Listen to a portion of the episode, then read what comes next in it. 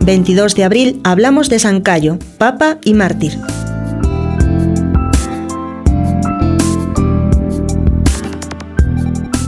San Cayo era oriundo de Dalmacia y pariente del emperador Diocleciano.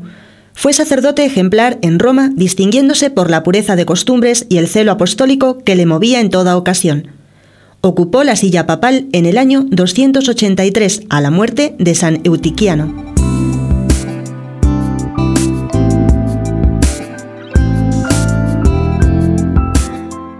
Bajo su protección se desarrollaron las dos escuelas de Oriente, la de Alejandría y la de Antioquía, que por este tiempo habían llegado a un notable esplendor. Asimismo, las iglesias del África, después de San Cipriano, de las Galias y de España, que presenta figuras de primer orden, y celebra poco después el concilio de Elvira.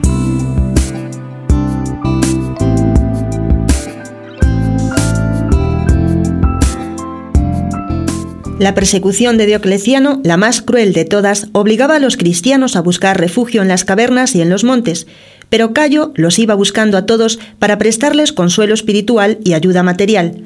Se sabe que él mismo en varias ocasiones tuvo que vivir oculto en las cavernas de San Calisto.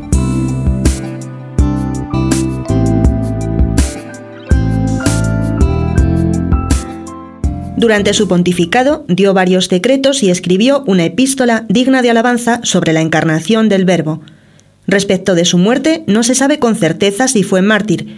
Consta con toda evidencia que después de su muerte en el año 296, su memoria fue rodeada de gran veneración y que su cuerpo fue enterrado en el cementerio de San Calisto. A partir del siglo IV, todos los calendarios romanos señalan el 22 de abril como el día de su muerte y de su fiesta. Lo mismo repiten los calendarios medievales y Veda el Venerable.